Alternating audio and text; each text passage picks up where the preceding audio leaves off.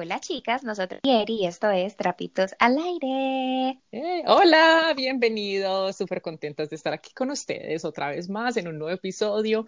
Gracias por acompañarnos en una semana más de Trapitos al Aire, el podcast. Sí, estamos súper felices de estar acá porque más tarde tenemos una invitada que nos va a hablar de algo que nosotras amamos, Eliana y yo, que es viajar y ella nos va a hablar de su blog, eh, de, en qué consiste, entonces más adelante la van a escuchar, así que stay tuned.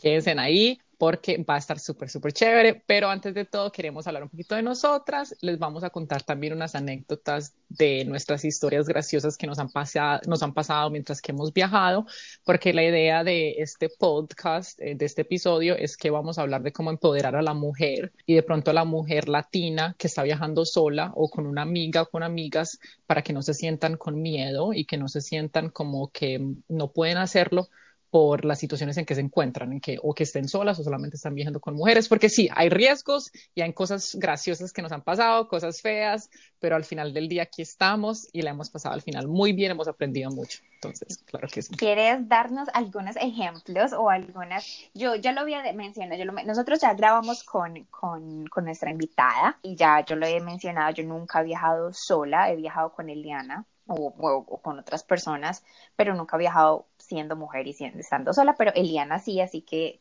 cuéntanos algunas de tus experiencias. Pues sí, yo he viajado, yo llevo viajando desde los 20 años, llevo viajando los 20 años, yo empecé viajando porque en verdad la primera vez que yo viajé y esto es lo más gracioso de todo, yo viajé la primera vez a Colombia, que mucha gente diría como que, pero ¿cómo así que viajaste a Colombia? Era, no, tenía 19 años, pero ¿cómo así que viajaste a Colombia? Colombia es un, pues tu país donde naciste, tú hablas el idioma, no es, lo diferente de este viaje fue que yo me compré el pasaje sin decirle a mi mamá, sin decirle a nadie, y dije, no me voy, me voy a visitar a mi familia y ya hace muchos años que no voy a verlos. Yo, me, yo llegué aquí a los 12 años y hasta los 19 nunca, no, pues no había ido a Colombia, no me habían visto. Entonces fue como mi decisión de, con mi dinero, con mi tiempo, dije, me voy a ir un mes entero para Colombia y lo voy a hacer y lo hice. Y después de haber comprado el pasaje, llamé a mi mamá, no, llamé primero a mi papá y le dije, papi, adivina, te va a llegar a ti el pasaje porque mi mamá no se puede dar cuenta todavía que voy a ir a Colombia. Él siempre es el alcahueta que me esconde todas las cosas.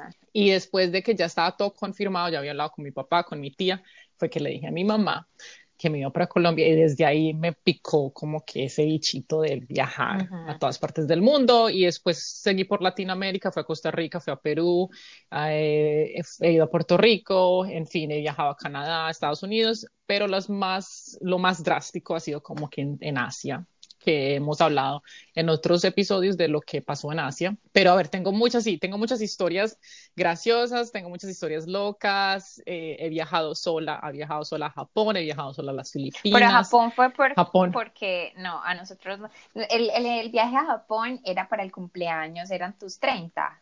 31. Los 31. Y José y yo íbamos a ir con Eliana a Japón a celebrar su cumpleaños. Ya habíamos, ya, íbamos, ya habíamos comprado el tiquete, solamente nos falta la visa.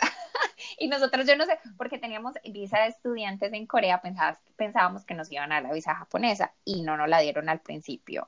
Eh, todo se canceló, perdimos los tiquetes, le dimos el, el, pues, la estadía a Eliana para que fuera a Japón, pero ella le tocó ir solita y me sentí súper mal porque yo viajé a Japón a las seis meses y me dieron la visa súper fácil, entonces no entiendo por qué. Bueno, no sé, las cosas pasan por un algo. Así que Eliana. Las cosas pasan por una razón. Sí, sí. Eliana le tocó viajar solita y cuéntanos tu experiencia.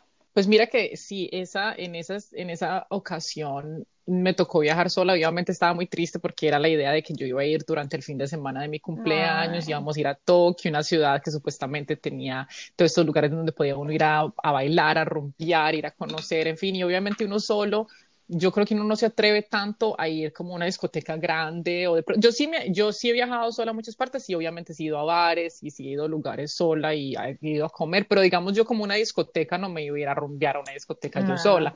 Entonces fue algo más, me tocó como que cambiar y planificar cosas nuevas, pero al final vi muchas cosas chéveres.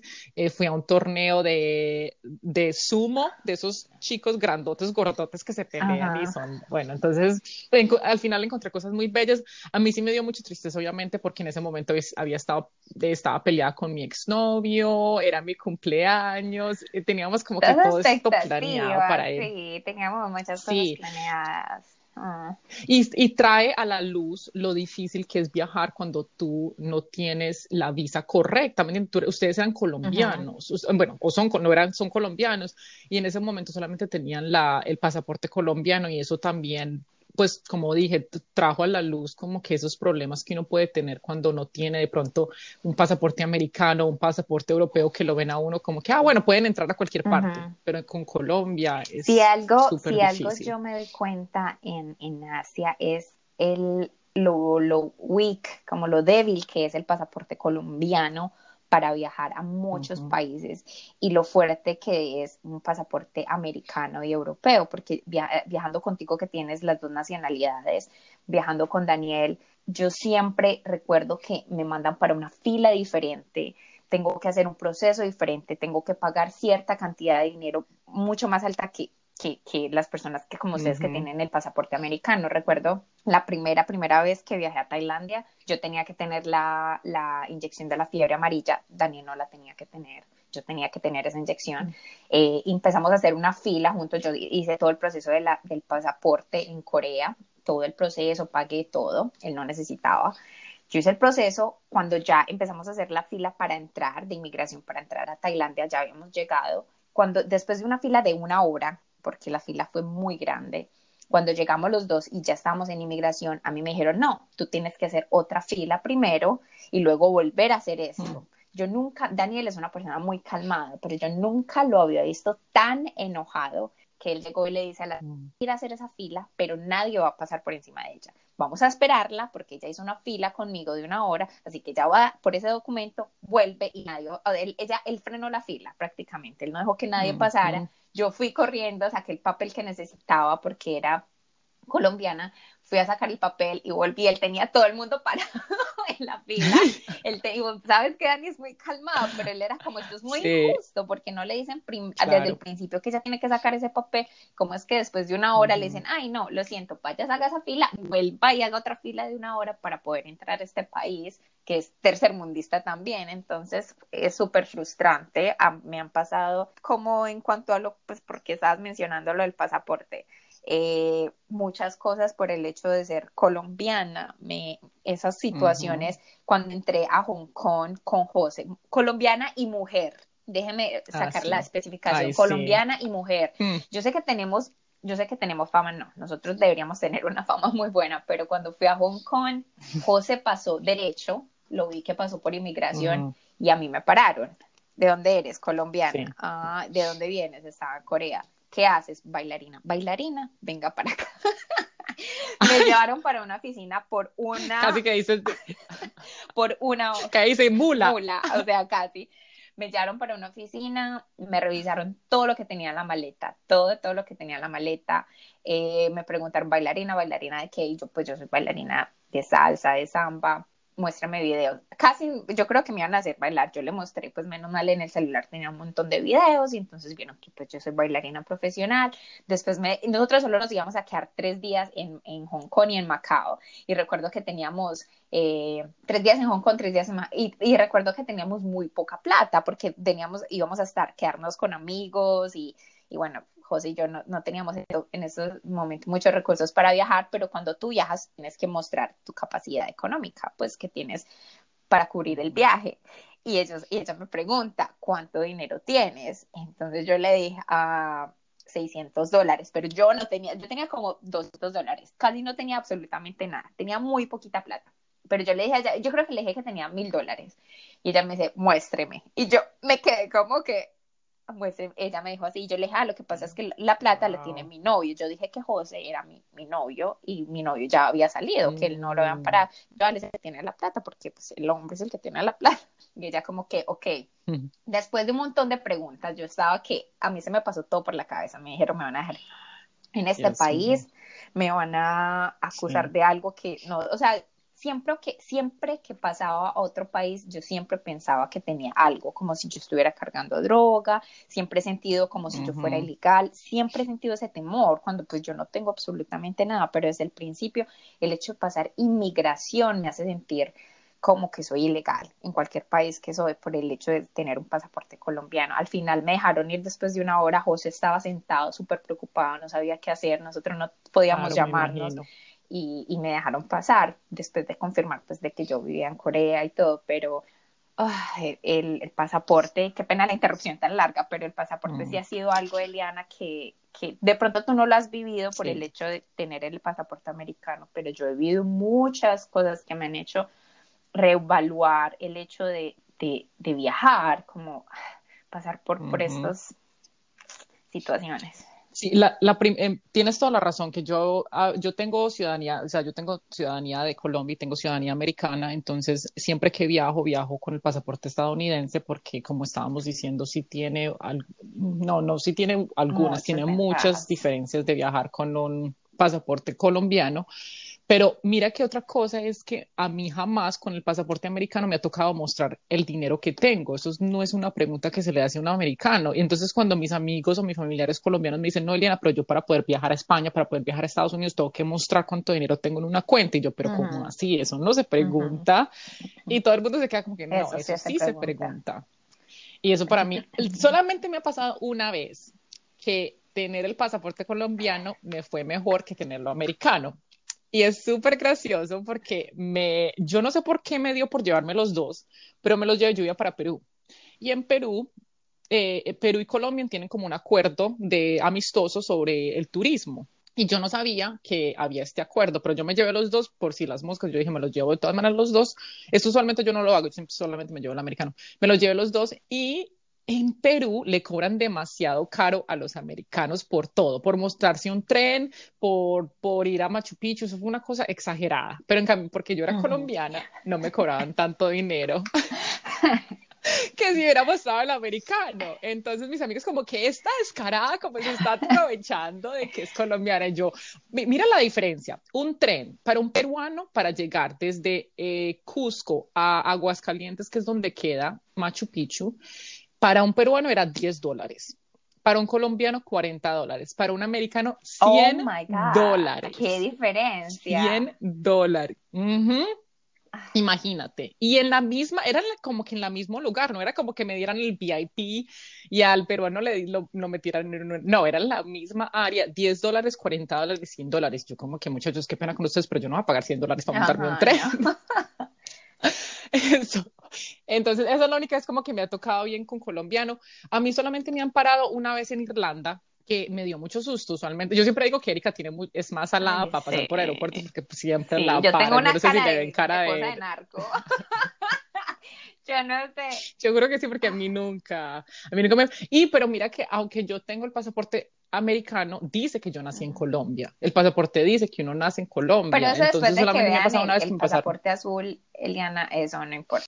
No, sí es verdad. A mí en, eh, sí, a mí en Europa, yo pues en España, en Portugal, en, en los países que he llegado a China, todo eso nunca me ha pasado nada. Solamente me pasó una vez que estábamos en Irlanda, que me pararon y me dijeron como que tenemos que revisar más de lo normal, me pasaron, pero, y yo estaba con mi exnovio la, en ese momento y mi exnovio era americano y nos pararon a los dos y yo me quedé como, y si le da uno mucho susto, porque uno que no tenga nada, uno dice, Dios mío, que tengo, que me metieron. Sí, es que, son muchas cosas que, a mí me, siempre me pasan, ya me he acostumbrado un poco más, ya como que soy más tranquila, pero yo siempre he tenido miedo a la inmigración, siempre, siempre he sentido que yo estoy cargando droga o sea, siempre siento que yo siempre reviso mi maleta una y otra vez, que nadie me haya metido absolutamente nada. Yo trato de, viajar con buen dinero. Sí, ay, pero es, esos son unos nervios el y vos sabes, soy muy salada. O sea, ya no, ya me quito la sal. no es así cancelado, pero eso, oh, me paran muchísimo, que yo soy como que. Ah, Y es, mira que en este, ahora con, la, con nuestra invitada, hablamos un poquito de que ella empezó su blog de viajar porque estaba viendo que obviamente estas chicas que son europeas, que son americanas, son las que siempre cuentan las historias y sus anécdotas de cómo ser viajar a otros países, pero ellas no tienen que vivir esa clase de cosas. O sea, la mujer de pronto, aunque sea rubia, ojos azules, no sé, de pronto una, de pronto una argentina, eh, de pronto es un poquito diferente, no sé, no puedo hablar por otras personas, puedo solamente hablar por, por, pues por y por tus experiencias y por las mías, pero es completamente diferente. Entonces, el racismo, los estereotipos, los pasaportes que son completamente diferentes, en nuestro color de piel, nuestro color de cabello, de ojo, de todo. Hay meses, uno es como que, bla, bla, bla, sí, sos colombiana, sos latina, sos de país de pronto diferente. Entonces, ella quería mostrar esas historias y crear una plataforma en donde nos podamos sentir identificadas como mujeres de color y mujeres de color que hablamos otro idioma, eh, porque sí los riesgos y lo que uno vive son completamente diferentes a lo que vivía una mujer de pronto de Europa o de, Estados Unidos. Sí, total. y, y, no solamente, bueno, ya pasándolo de los pasaportes, el idioma, el no tener el idioma al país que, que se va es, oh, cambia, cambia todo el juego, cambia totalmente a mí me han tocado unas cosas. ¿Por qué? Porque no entiendes. Y, al país donde tú vas, tú supuestamente, y es lógico que debería ser la persona que entiende el idioma o que, o que habla el idioma. Entonces, bueno, si es inglés y, son países que hablan inglés bien, pero muchos países del sureste asiático no tienen inglés. Entonces, es muy difícil la comunicación, es muy difícil interactuar con, con ciertas personas y vos honestamente no vas a aprender en dos semanas un filipino, el tailandés, el idioma, no sé, de, de, de bien, vietnamita, no, no, no, no, se puede, o sea, usted aprende a decir hola, gracias y ya, eso es como lo pues, en un viaje. Y, y mucho, como lo que como lo que aprendes en un viaje, cuando pues de una semana a dos semanas y, y el idioma, si yo recuerdo una vez la vez que fui con José a Hong Kong y nosotros en, esa noche salimos a rumbear y no fuimos al hotel, sino que nos quedamos dormidos en McDonald's, en el McDonald's de Hong Kong. Los dos nos quedamos dormidos. En todo caso, nos levantan como a las seis de la mañana eh, a gritos un, chino ah. nos levantó y empezó como a hablarnos. Entonces yo dije, bueno, José, yo voy a comprar algo para que desayunemos, para que no nos vean pues como aquí, como que no hemos consumido nada. Entonces fui yo y estaba súper cansada, estábamos súper cansados y empecé a comprar el desayuno y la señora empezó a hablarme en chino, pues en, sí, en Hong Kong hablan chino, entonces empezó a hablarme en chino y ella veía que yo no era china, entonces yo le decía, yo trataba de simplemente decir los nombres de, los pedidos de McDonald's y ya. Y ella empezó como a hablarme súper mal. Y yo en la mañana empecé a fuscar y yo empecé a hablarles en español y a gritarle. Y éramos, ella era eh, gritándome en chino, yo era gritándole en español. Y yo, y ella se quedó como que en un único momento como que ella paró de gritar y de, expresar y como que se asustó al verme tan yo, yo le dije, pero ya, ¿por qué me hace gritar en vez de yo hablar? Y José era muerto de la risa porque empezó yo a gritarle en español y ella se quedó como que, ok, ok, ok, ok, take, ok. Y me entregó el desayuno y comemos y nos fuimos, pero fue una impotencia de no saber qué, me estaba diciendo en absoluto. Y yo le decía, eso, no me diga nada, pero ¿cómo me va a hablar en chino? Así que yo empecé a hablarle en español. Impotencia. Completa. A mí de los momentos en que más me sentía así súper impotente no, no, entender el idioma. Yo viajé solo a las Filipinas y Filipinas es un país que ha tenido mucho conflicto por muchos años y cuando uno ve las noticias se ven cosas muy feas y que de pronto a las mujeres puede ser muy, muy, muy peligroso viajar a las Filipinas.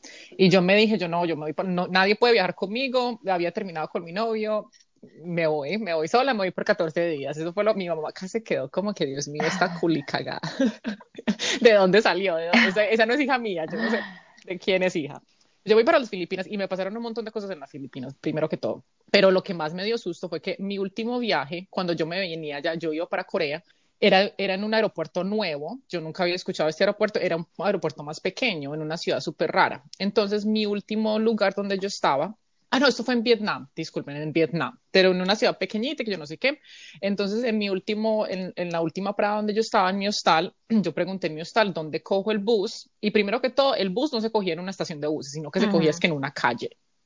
Y, me dijeron, no, vaya a esta calle y se coge el bus. Y yo, pero habían como 50 buses. Y yo, Dios mío, ¿cuál de todos los buses es que yo tengo que coger? Pues yo no sé cómo fue, yo fui y con las manos y yo como que tratando de mostrar que iba por un avión y como que no sabía cómo decir. Y para de estar no tenía wifi, no tenía internet, no tenía como forma de mostrar nada, de nada, de nada. Ni inglés ni español no me entendía nada. Entonces yo tratando de con las manos, mostrando un avión, que viajar, que no sé qué. Bueno, por fin supuestamente un, un, un, señor que manejaba uno de los buses me dijo, no, sí, este, este. Bueno, me monté y yo a la mano de Dios, vamos a ver qué pasa. Me monté en ese, en ese bus y él, nada, plan, plan, plan. Manejamos como por dos horas cuando por fin él llega y se para en la mitad de la calle y yo era la última que quedaba, es que aquí es. Y yo, pero ¿cómo así que aquí es? Aquí no hay un aeropuerto, estamos en la mitad de una calle. Y él dice que no, aquí es. Y yo me quedé y me dice, te tienes que montar en ese, en una, era como un colectivo, era un un van pequeñito y yo como así que me tengo que montar a ir y yo no estoy, estoy, aquí, ya me mataron, esto es, me traficaron para otro país, yo Dios mío, no sé qué hacer, y pero vi que otras personas estaban mostrando al colectivo. Y yo, pero ¿cómo así, señor? Este no es el aeropuerto. Y yo como que tratando de decirle, no, no, no, no sabía cómo. En fin, me fui para donde el colectivo y yo, gracias a Dios, había un chico joven que me dio súper, súper desesperada y con su celular escribió, me mostró en inglés es, sí, y me dice, en el, en el, me dice, el chofer dice que si le pagas 20 dólares, él te lleva directamente al aeropuerto donde tienes que ir.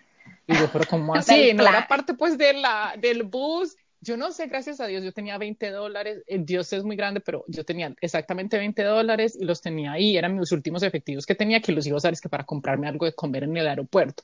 Y él me dijo, si tienes 20 dólares, él te paga, él te lleva directamente, y yo, ay, Dios mío, yo, bueno, y yo, pero seguro, yo con el chico este, tampoco que nos podíamos hablar ni idioma, sino que me dijo, y yo le di los 20 dólares a ese señor y me llevó al ah. aeropuerto donde tenía que ir y eran como las 4 de la mañana, ese parcar de era en la madrugada, yo viajaba a las 7 de la mañana, eran las 4 de la mañana, súper, o sea, todo oscuro, no había nadie alrededor y yo no sé cómo, yo siempre digo que yo tengo un ángel muy grande a mi lado que me ha ayudado en unas experiencias muy, muy asustadoras, pero que gracias a Dios pude llegar, me llevaron, tenía esos 20 dólares, no sé cómo, y al final con mi tarjeta de crédito me compré pues algo en la en el aeropuerto, pero para mí más importante es llegar y llegar bien y estar en ese momento para poder viajar. Eso fue el idioma, es algo muy, es súper fuerte. Y lo de los aeropuertos, yo odio correr en los aeropuertos. Yo soy de las que le encanta llegar a las tres horas antes, tres horas antes, y a mí no me importa pasar y lo liar y, me encanta. O sea, yo amo los aeropuertos, pero odio correr. Para mí es la peor sensación saber de que mm. voy tarde para un avión así sean dos horas, yo soy como que ya me va a dejar, porque siempre me han, siempre me han pasado muchas cosas en las que gracias a que llego con tiempo, tengo tiempo de, entrar al avión, porque me paran, porque tengo que mostrar otros recursos o porque no sé, algo pasa con mi maleta. Entonces, el tiempo para mí es... Es gracioso porque a mí también me han pasado unas y yo de todas maneras soy súper, ah, dos horas, nada, bueno, lleguemos como una hora antes de que tengas que montarnos al avión. Una vez en China, iba tan al tiempo que me tocó montarme en uno de esos carritos del aeropuerto, porque si no me iba, me estaban llamando, es que Eliana, te estamos esperando, eres la última Ay, por todo el aeropuerto. Y yo corriendo, y un señor en un carrito, yo, señor, me deja montar, y es que no, te cobro, yo no sé, cinco dólares para montarte. Y yo, señor, no, it's me, soy yo la que me están llamando. Y me le monté al carro y me dije, lléveme, por favor, y llegué. Ay, no, yo eso a mí no me gusta esa sensación para mí es. Y yo soy como control mm. freak. Yo llegar tarde a una cita o llegar tarde a cualquier cosa me estresa demasiado. No me gusta llegar mm. tarde. Y un aeropuerto para mí es como que yo prefiero, a mí me encanta estar en un aeropuerto. Nada mejor para mí que pasar el aeropuerto, pasar la inmigración, dejar mis maletas y poderme tomar algo en un restaurante o comer algo y sentarme y relajarme y leer un libro. Para mí ese es el, como el mejor plan que hay cuando antes de viajar. No me gusta como estresarme antes, pero sí. Sí, entonces, bueno, esta invitada que, que traemos hoy, eh, la, la invitamos porque queríamos mostrarles a ustedes que sí, hay mujeres latinas que viajan, hay mujeres latinas que viajan solas, que aunque seamos latinas y de pronto nuestros padres nos, no apoyen tanto, no, de pronto no es que no apoyen, sino que les dé miedo de que viajemos eh, y viajemos a partes tan, tan nuevas y tan diferentes, aunque estos riesgos existen como los que nos estamos contando, es algo que puedes hacer y lo puedes hacer si te, o sea, como que tienes ese empuje y tienes esas ganas de aprender, de de pronto ahorrar un poquito de dinero y de formas de cómo lo podrías hacer de una forma más barata, o sea, pronto quedarte en un hostal, quedarte couchsurfing, em, pero bueno, les vamos a contar un poquito de todas esas historias y ella nos va a decir de cómo empezó su blog y de cómo le empezó esa, ese, esas ganas de viajar Entonces, desde pequeña. queden conectadas y ya las vamos a traer. Está súper invitada. Bueno, ya estamos con nuestra invitada. Ella es una puertorriqueña de 26 años que ama el viaje tanto como su oficio. Ella se dedica a responder a desastres naturales, lo cual le permite combinar sus pasiones de ayudar a los demás como viajar. Ella es la creadora de On the Road Mija, espacio donde mujeres viajeras de todo tipo de trasfondos tienen la libertad de compartir sus experiencias. On the Road Mija tiene como enfoque diversificar la historia de la comunidad viajera en las redes sociales y Trapitos al Aire le da la bienvenida a Mónica Colón. Hola Mónica. Hola, Bien. ¿cómo están? Qué rico estar contigo hoy. Eh, gracias por darnos este tiempito para compartir tu historia. Estamos súper emocionadas de tenerte aquí en, en nuestro podcast de Trapitos al Aire. Eh, ¿Cómo ha estado tu fin de semana? Ah, está súper bien, está de lo más tranquilo aquí, Puerto Rico, con mucho calor. Sí, bueno, para ¿Y los que nos, para los que nos escucharon, eh, Mónica es una puertorriqueña y ella vive en Puerto Rico, eh, entonces estamos todas como en tres partes diferentes y nos estamos conectando aquí. Esta es como nuestra forma de conectarnos por el podcast. Nosotros también, el, el- por fin el clima está súper bien, eh, estamos súper contentas, ya por fin la cuarentena está como que mermando las cosas, entonces ya se ve la gente más feliz en la calle. Lo mismo está pasando en Puerto Rico, ¿cómo van las cosas por allá? Sí, poco a poco la isla está abriendo, eh, poco a poco ya han ido abriendo las playas, han ido abriendo lugares turísticos y está todo el mundo, ¿verdad? Eh, cuidándose, usando mascarillas y tratando de ser lo más responsable posible mientras podemos salir y Claro. Total, acá estamos en las mismas. Esperemos que, ay, que todo el mundo sea responsable, porque no, no es posible que parte de la, de la comunidad lo sea y la otra no. Todos tenemos que usar esas máscaras así nos incomodan. Oh, Pero sí. bueno, estamos muy contentas porque Eliana y yo amamos, amamos viajar, somos mujeres que, que nos gusta conocer nuevas culturas y experiencias y, y estamos súper felices de tenerte acá, así que cuéntanos un poco de ti. Oh, muy- muchas gracias, estoy súper emocionada de estar aquí con ustedes. Eh, yo empecé a viajar cuando tenía 17 años, que me fui a España por primera vez. Y ahí fue cuando me di cuenta que estaba enamorada de, con esto de todo, de lo que es viajes. Quedé enamorada, impactadísima, hice amistades de todas partes del grupo, del mundo que diga, y ahí me di cuenta que, que no había vuelta atrás. Es verdad, es verdad, uno sale del país por primera vez y, y se- es como que se le abre la mente a uno, no es como que hay más, aparte de mi tierra, hay más cosas que ver, hay más, eh, somos muy Sí. diferentes, así sea el país vecino, por ejemplo en Colombia el país vecino, Venezuela, así sea ir a Venezuela es una experiencia totalmente diferente. Entonces dices que fue España, ¿verdad? ¿Cómo fue esa experiencia? ¿Qué te llevó a ir a España? Pues fue increíble. Yo fui para una actividad que se llama la Jornada Mundial de la Juventud, que es una actividad que hace el Papa, que van jóvenes de todas partes del mundo. Así que conocí gente de Corea, de Italia, Reino Unido, Francia, Colombia, conocí gente de todos lados y fue una experiencia tre- Mm. tremenda. Qué interesante, porque usualmente la gente joven, sobre todo como 17, 18 años, no es que salgan tan lejos de sus casas. Eh, sobre todo como en, o sea, en la Ujú. comunidad latina, creo yo que sí, eh, la mayoría de los padres no son muy abiertos a dejar a los hijos tan jóvenes y que ellos viajen. Pero esto fue algo como de entre tu iglesia o fue porque tú te inscribiste o tu familia quiso que tú lo hicieras. ¿Cómo fue eso? Pues tuve mucho como que mi mamá no, no apoyaba mucho la idea. Eh, yo fui porque más que nada quería viajar sola, no fue por intenciones religiosas ni nada, solamente quería viajar sola. Y como decimos aquí en Puerto Rico, cogí pon, como Sí. que me, me monté y, y me fui con un grupo de la iglesia, pero fue, fue increíble. eh, aprendí tanto, aprendí, aprendí de todo. Pero sí, como dicen, eh, mi mamá y mi familia no quería Mm. mucho que yo me fuera sola. So, eso fue una pequeña batalla tratando de convencer y, y haciendo mis puntos. Y, y fue, fue un poco difícil, pero se pudo. Y ahora tu trabajo también te lleva a viajar mucho, ¿verdad? ¿Nos puedes contar un poquito de tu trabajo y cómo llegaste a este trabajo y, y las oportunidades que te ha dado de viajar a diferentes lugares del mundo? Sí, en 2017 en Puerto Rico hubo un huracán el huracán María que destrozó la isla por completo. Y ahí fue como que me di cuenta que tenía que hacer algo como para ayudar a la comunidad. Y mi prima me había contado de un programa que se llama AmeriCorps.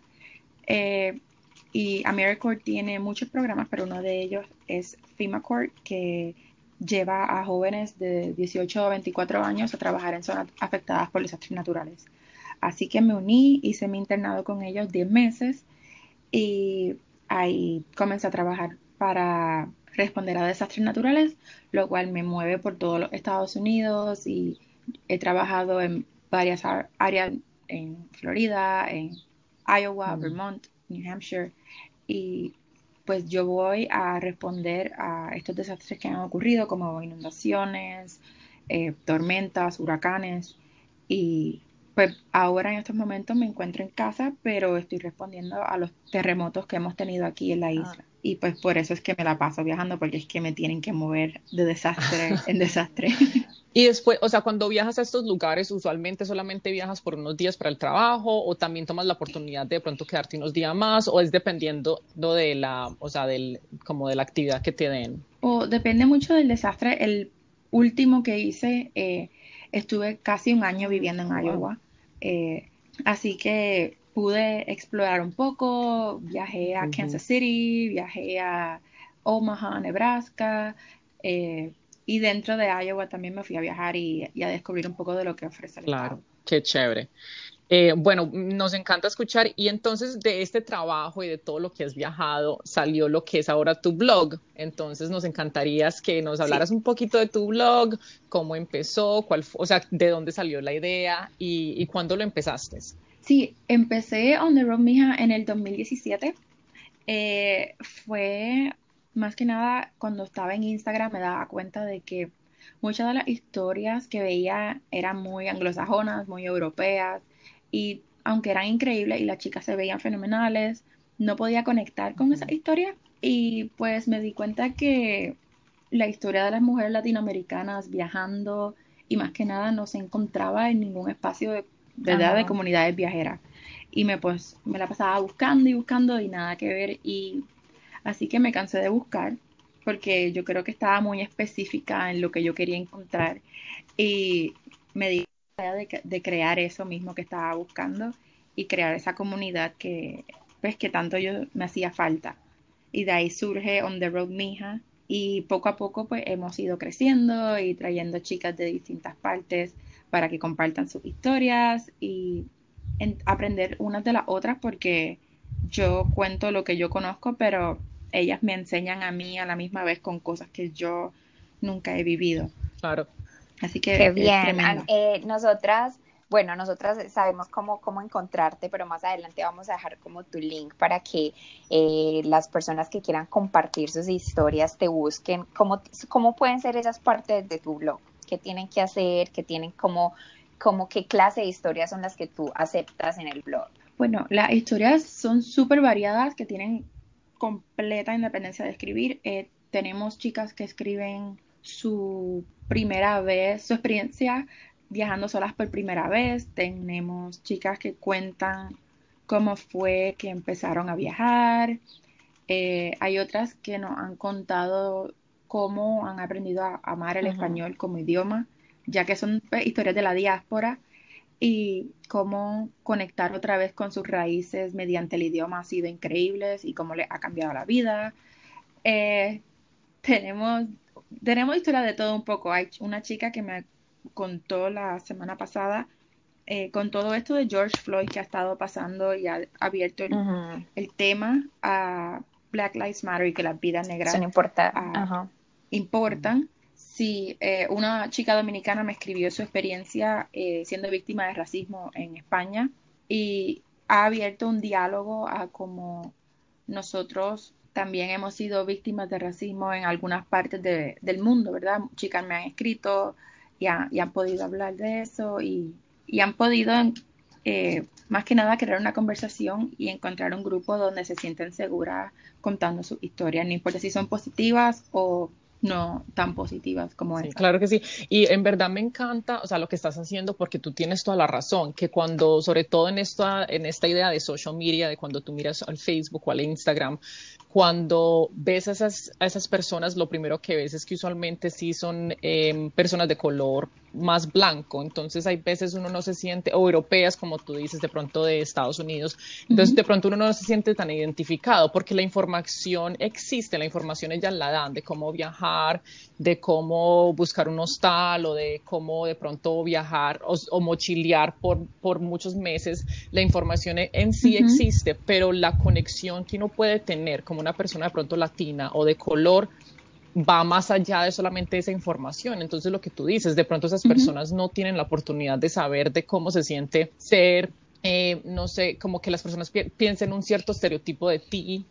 Eh, o de que de pronto porque por tu color eh, te miren raro, te miren diferente. Eh, esto fue algo que nosotras hablamos un poquito en uno de nuestros episodios del pasado de los estereotipos que hemos vivido, sobre todo que somos colombianas, eh, en otros países y de las respuestas que hemos recibido uh -huh. por ser colombianas. Y no me imagino, o sea, una persona mucho, mucho más de color, ¿me entiendes? Las personas de pronto del Caribe, que son de mucho Ajá. más de color, de cómo las reciben en países europeos o de pronto en países como Islandia o Dinamarca, en donde obviamente la persona de color es mucho, mucho, mucho más diferente. O sea, yo hasta tengo una historia en Corea que yo fui a una yo fui a una agencia de modelaje y era como el agosto más o menos y está, entonces estaba muy quemadita por el sol, estaba mucho más morenita de lo que soy usualmente y lo primero que me dijeron fueron, ah, no, bueno, gracias por venir, pero no, nosotros no aceptamos a personas tan morenas para, para nuestra agencia. Oh, wow. Entonces yo me quedé como que,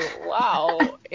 yo, yo no, y yo había acabado de llegar al país, yo había acabado de llegar a Corea del Sur. Entonces para mí eso fue como un bajonazo. tan fuerte, Ajá. sí, porque uno dice, pero ¿cómo así que tan moreno? O sea, sí, obviamente sí estoy quemada por el sol, pero yo no soy una persona tan, tan morena, pero eso te, te abre los ojos a cosas que uno no, no pensaba que iba a tener que vivir. Entonces, Sí, es muy interesante que estás haciendo eso y nos encanta que, nos es, que estés como que amplificando las voces de mujeres latinas en inglés y en español, eh, que es algo tan, tan bello. Sí. Gracias. Tienes, tienes eh, algunas desde tus historias, me imagino, eh, diferencias entre viajar como hombre y como mujer.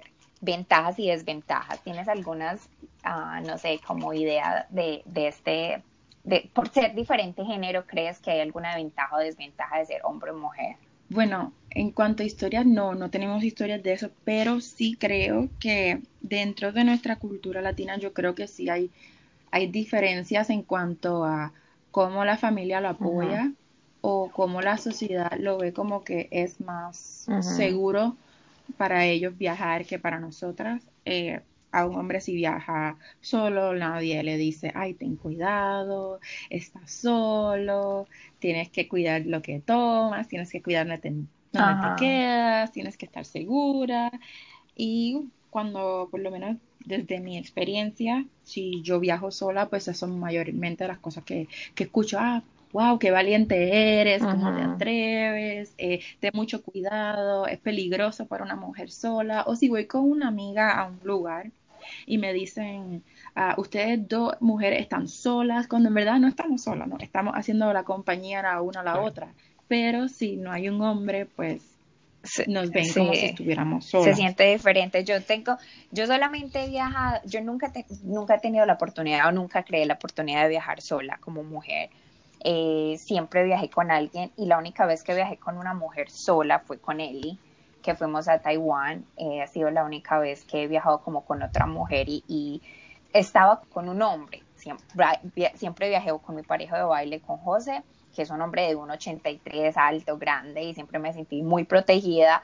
O viajaba con mi, pues, con mi pareja, con Daniel. Entonces siempre tuve como ese hombre al lado mío que nunca nunca hubo como, nunca se generó ese temor de viajar por sentir ese, no sé, se sentía diferente cuando viajé, con él y sí se sintió totalmente eh, extraño el hecho de que las dos llegamos a, a un país desconocido muy tarde en la noche, llegamos, fue la primera vez en mi vida que he hecho Airbnb y llegamos a un, barrio más bien um, sketchy, como lo diría Celiana, pues como un poquitico Sí, no, eh, yo creo que no nos lo, esperábamos, en verdad. O sea, era cuando uno ve, cuando vimos los reviews del, del, del hostal o del Airbnb donde nos estábamos quedando, los, los, reviews eran muy buenos. Y en sí nos fue muy bien, gracias a Dios. El chico muy amable, nos trató muy bien, pero la área en sí nos quedamos y llegamos muy está bien tarde, caminar. Llegamos muy tarde en la noche, las dos con maletas, eh, mujeres. yo sentí la diferencia, porque si yo hubiera llegado con alguno de los dos hombres, como no, no hubiera sentido así, pero estaba con otra mujer. Y es muy triste decirlo, muy triste decirlo, porque en el siglo XXI decir que te sientes insegura estar con una mujer, pero así me sentí yo. Íbamos por un lugar, una casa donde era otro hombre. Lo bueno fue que yo lo vi, lo vi como pequeño, muy jovencito, como que Eliana y yo podemos encontrar. pero, pero, pero sí es muy diferente y, y, es donde te das cuenta todavía que, que la mujer es muy indefensa en, en, cuando viaja, o sea, se siente muy indefensa, o, así me sentí yo. Yo sé que Eliana ha viajado más sola y, ha sentido, bueno, ella contará sus historias y ha sentido diferentes sensaciones, pero lo que sentí yo fue temor al principio, hasta que ya lo conocí, ya entramos y él, él se portó muy bien, eh, tenía mucha experiencia de tener personas quedándose en su casa, Eliana y yo nos quedamos en una, en una habitación juntas, pero al principio sí hubo ese temor y creo que, que se lo expresa a ella en ese momento. Sí, a mí también me ha pasado en mis viajes. A veces voy caminando y voy con las llaves del carro entre los dedos para arañar a la primera persona que se me acerque. Pero sí, también me ha pasado lo mismo. Pero eso lo ven yo de que tienes este, o sea, esta, esta plataforma para mujeres que se puedan comunicar más o menos qué esperar de ese país de pronto y, y de pronto sugerencias de cómo sentirse más, más tranquilas, más seguras en ese, en ese lugar. Porque en verdad que, claro, como mujer uno siempre siente ese temor de no saber qué puede pasar, ¿me entiendes? Sobre todo si está sola o si está solamente con una persona al lado, siempre va a haber ese temor, aunque viaje, aunque ya aprendas a viajar un montón y ya, o sea, ya conozcas como más o menos cómo eh, manejar ciertas situaciones, de, el temor siempre va a estar ahí. Entonces yo creo que el blog es algo muy bello porque a lo menos te da como que, ok, hay personas que han ido, hay personas que han vivido este momento y se han sentido de pronto no tan seguras, pero al final eh, todo, les fue, todo les fue bien y la pasaron muy bien. Sí, es exactamente eso. Hay una chica que se llama Amanda por el Mundo que de verdad recomiendo que la sigan. Eh, Amanda hizo couchsurfing en Brasil. Es una chica increíble que deberían seguir. Eh, ella hizo una historia para nosotros que se llama... Yo la leí esta mañana, sí. Este, sí. Pues Amanda da este, consejos de cómo estar segura haciendo couchsurfing. Así que además de contarnos su historia, ella también ofrece eh, puntos bien importantes como para tomar en cuenta antes de. Puedes explicarles a nuestros oyentes qué es couchsurfing. Sí, couchsurfing es eh, un es como una comunidad gigante que hay en el mundo de personas que permiten que viajeros se queden en su sofá y bien y comparten pues el sofá y la gente se queda ahí de gratis y de esa manera pueden ahorrar dinero. ¿Tú has hecho couchsurfing? No, no lo he hecho, eh, no me atrevo. Mira que yo también que viajo tanto, me encanta viajar, yo tampoco me, he atrevido a hacer couchsurfing, pero es muy interesante porque hostales en sí, sobre todo en hostales donde te quedas en cuartos de muchas personas, también casi, casi es parecido. Entonces, o sea, uno no sabe con qué persona vas a estar alrededor en un hostal. Entonces no sé por qué nunca he, se me ha atrevido como que a hacer un couchsurf. Pero es muy interesante. La historia que tú estás diciendo esta mañana la leí, eh, que estás hablando en este momento, la leí esta mañana. Y Brasil sobre todo, que es un país que yo creo que cuando uno lo ve en las noticias, uno a veces lee cosas tan negativas o sea, atreverse ella a hacer couchsurfing en Brasil, eso para mí, por eso fue que le di clic a la historia porque me llamó mucho la atención ver que lo haya hecho y que haya escogido Brasil para hacerlo. Sí, eh, yo ahora luego de leer la historia de ella dije, yo tengo que ir a Brasil y tengo que verificar estos sitios que ella me ha dicho porque de verdad que suena increíblemente divertido. A ver si aprovecho y voy para el carnaval. exacto, exacto. ¿Y, ¿Y, hostales? ¿Has tenido, ¿Has tenido experiencias en hostales y, te has quedado en alguno? No, nunca me he quedado en un hostal. Eh, como tal, cuando viajo me he quedado más que nada en hoteles, pero también me he quedado en... hecho camping. Okay. He acampado en patios de otras personas y eh, me quedé una vez en en una escuela en Brasil, en Brasil, a mí en España, que nos dejaron, eh, nos dejaron quedarnos en la cancha de la escuela y pues dormimos allí. Y dormí también una vez en, en Madrid, en un aerodomo al aire libre, con un millón de personas alrededor de todas partes. Yo creo que cuando, cuando, cuando viajas tienes que tener mente muy abierta, eh, estar dispuesta a hacer ciertas cosas que eh, salir de tu zona de confort y, ser, hacer cosas que realmente de pronto no lo, no, usualmente no lo haces en tu hogar, porque bueno, cuando estás en casa eh, no tienes con compartir vivienda con nadie. Yo nunca he estado en un hostal tampoco, ni he hecho couchsurf, ni he hecho Airbnb, solamente lo hice con Eliana. Eh, pero Eli cuenta, tienes historias de hostales. Yo sé que sí, cuéntanos. Demasiado, no, nos quedamos aquí toda la noche, verdad. Pero bueno, pero más o menos para la gente que no sabe, los hostales son lugares que son como hoteles baratos. Y, y esto sobre todo en Europa y en Asia son muy comunes y son muy populares porque es la forma más fácil de, primero, de viajar y si estás viajando sola, de conocer a otros viajeros, y segundo, más económica. O sea, si estás, si estás pensando, ay, voy a ir a Italia, de pronto, por ejemplo, pero voy a ir a Italia, voy a ir a Roma, y voy a ir a Cinque Terre, voy a ir a diferentes áreas de, de, de Italia, es, te hace, es como lo más económico en sí. Entonces en Asia hice muchos hostales. Yo creo que la historia más rápido, les cuento rapidito, fue en las Filipinas, en Boracay. Al final, yo viajé por 14 días en Filipinas sola. Y Filipinas es un país que también tiene mucho, o sea, cuando uno escucha de Filipinas son, son áreas que de pronto es muy, feo, o sea, que no, no es tan, uno se siente pronto un poquito muy, muy asustado de viajar a las Filipinas solas. Entonces, cuando fui a Boracay, mm, vi los reviews, vi la información en el internet y dije, ah, voy a coger esto porque está al lado de la playa y se ve barato y se ve que la gente ha puesto mucha información muy positiva sobre el hostal.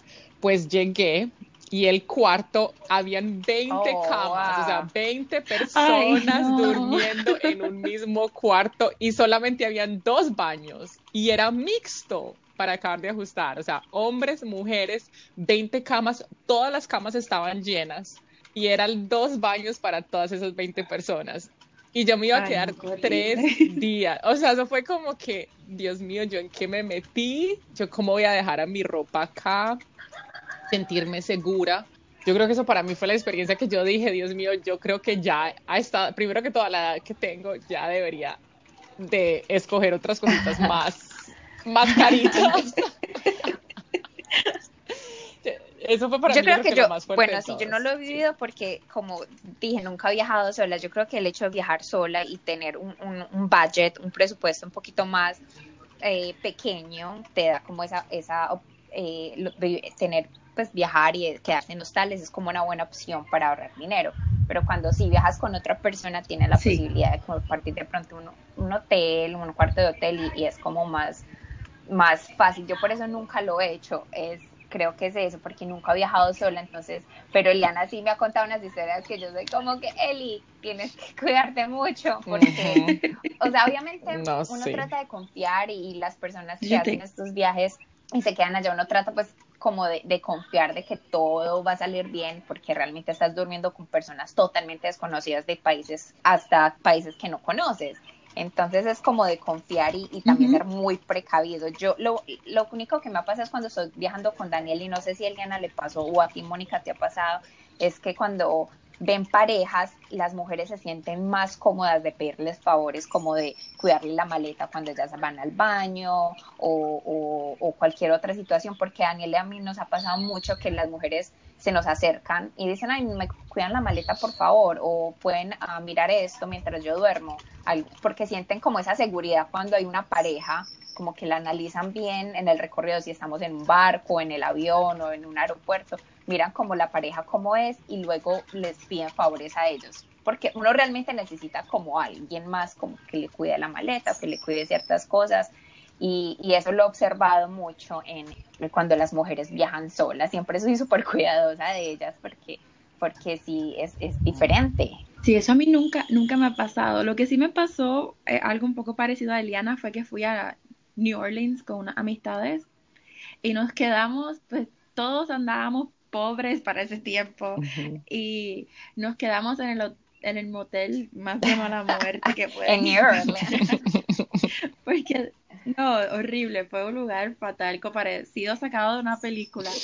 Y nos quedamos allí y la lógica detrás de todo era, nos vamos a quedar una noche y la mayoría de la noche no vamos a estar en ese sitio porque vamos a estar disfrutando en la calle.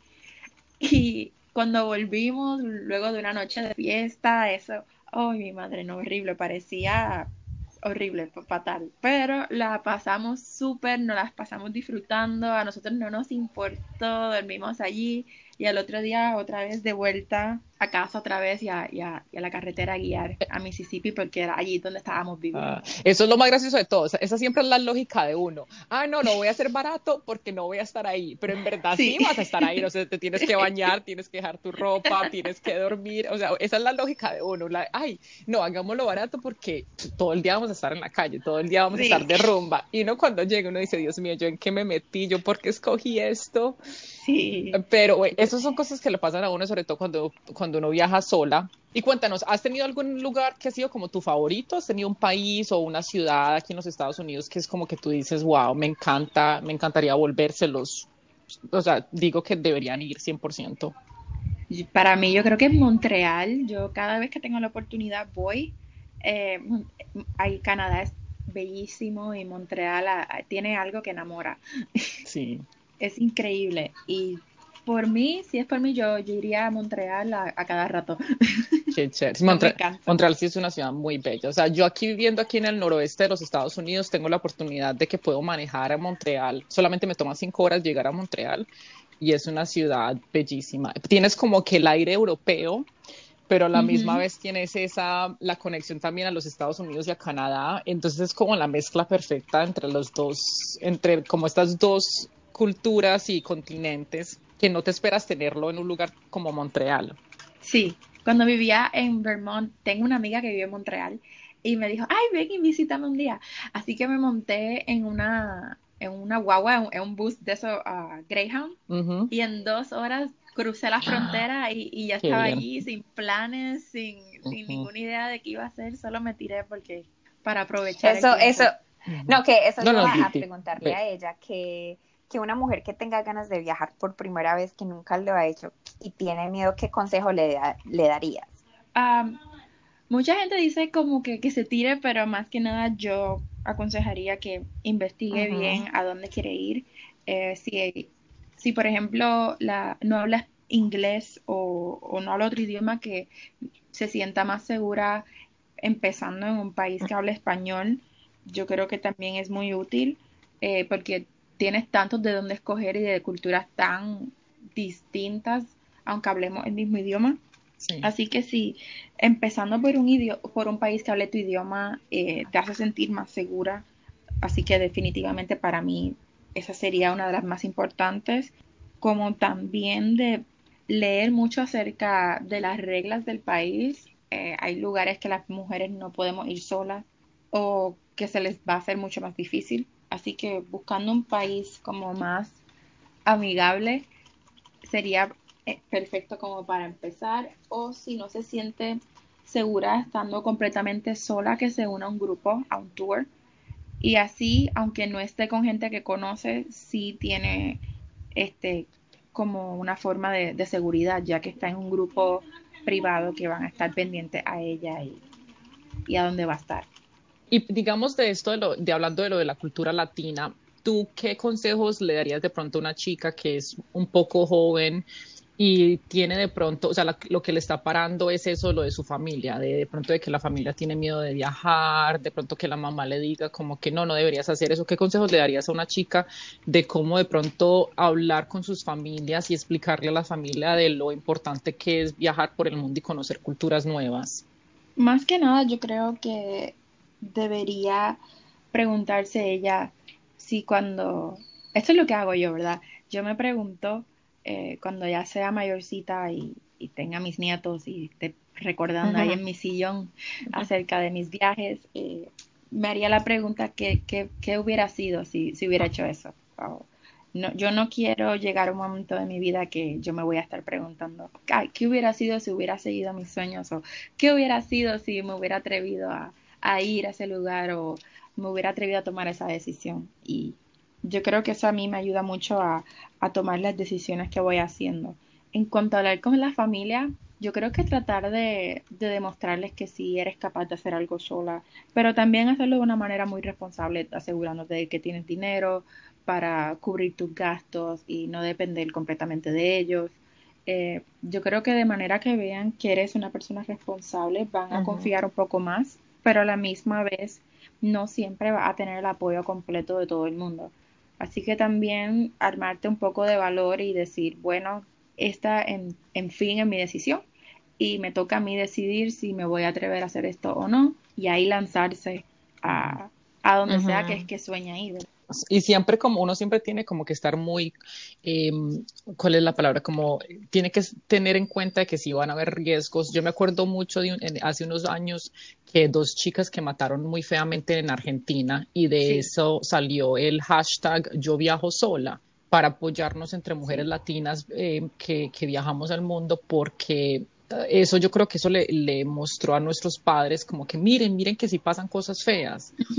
Porque eso es lo que muestra la, el, o sea, las noticias y muestran los, los o sea, la, la, el media, esa es la información que sale, pero en verdad hay tantas cosas tan bellas que pronto pueden pasar y como tú dices, si tú te sientes que estás, que, que has hecho, o sea, que has que has revisado y que has buscado la información correcta y te sientes te sientes con el dinero que, o sea, tienes como el dinero para poder viajar, te puedes sentir un poquito más tranquila mostrándole a tus padres que eso sí puede pasar. Sí, y también yo no sé ustedes, pero mi mamá tiene el superpoder de encontrar las noticias más negativas del lugar que yo voy a estar visitando.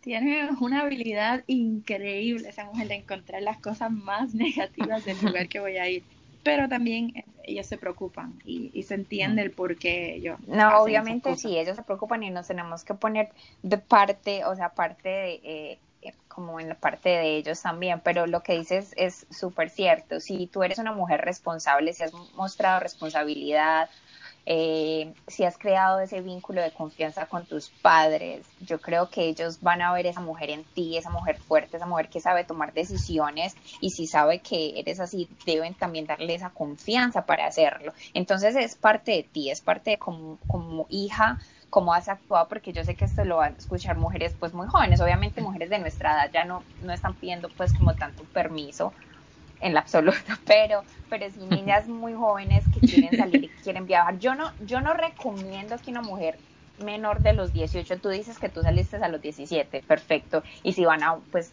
a un lugar con mucha gente, me parece bien, pero una niña a los 17 viajando sola no lo recomiendo porque todavía no tenemos esa como se dice, esa malicia indígena. Sí, no tenemos todavía eso y la necesitamos. Necesitamos tener experiencia, necesitamos haber viajado primero de pronto con alguien más y, ver qué, qué, cómo analizar el entorno, cómo analizar las personas que nos están rodeando, porque nosotros tenemos un corazón bueno, pero no sabemos cómo son los demás y esperamos lo mejor de las personas, pero debemos crear como esa, esa experiencia y creo que es mejor tener un poquito de edad, un poquito de edad, entender que los padres no lo están diciendo porque simplemente no, es porque es lógico una mujer muy joven o incluso un hombre muy joven viajando solo, completamente solo.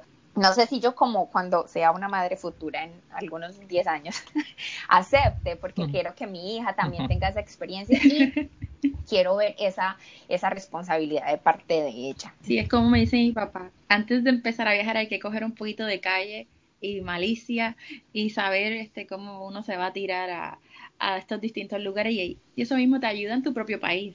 Yo creo que con un poquito de experiencia en la calle eh, uno aprende mucho de cómo protegerse y sentirse mejor. Bueno, y para entonces para nuestras últimas preguntitas, nos, nos queríamos, ah, te queríamos preguntar, queríamos saber cómo, eh, cómo una persona podría de pronto empezar un blog acerca del viaje o cómo ha sido tu experiencia ah, haciendo un blog de viaje. Pues fíjate, ha sido un poco cuesta arriba, no, no les voy a mentir.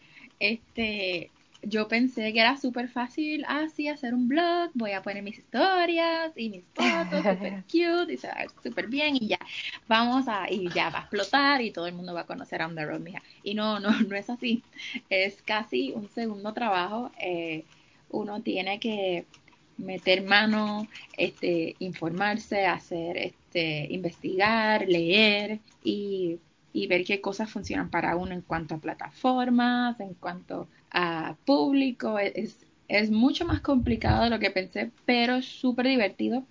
Este, gracias a, a donde Rodmija he hecho amistades virtuales, como dicen que, que mi vida hubiera conocido como ustedes, chicas. Eh, es, es, es tremendo porque uno encuentra, como dice, su tribu en cuanto a, pues, personas con cosas en común que, que tenemos el espacio pues de compartir y, hablar de cosas que a lo mejor con gente que queremos y tenemos cerca no podemos pues porque no lo tenemos en común o a ellos no les interesa ese tipo de cosas o es bueno poder hablar con personas de todas partes del mundo también. Aprendemos eh, ideas nuevas y puntos de vista nuevos y eso a mí me encanta. Sí, nosotras uh, nos podemos agregarle a lo que tú dices porque este podcast cuando lo empezamos pensábamos que solamente era hablar y ya, y, no es así porque nosotras queremos cada vez que hablamos en dar un mensaje positivo y un mensaje y, que las personas se sienten identificadas a través de nuestras experiencias y a través de las experiencias de nuestras invitadas.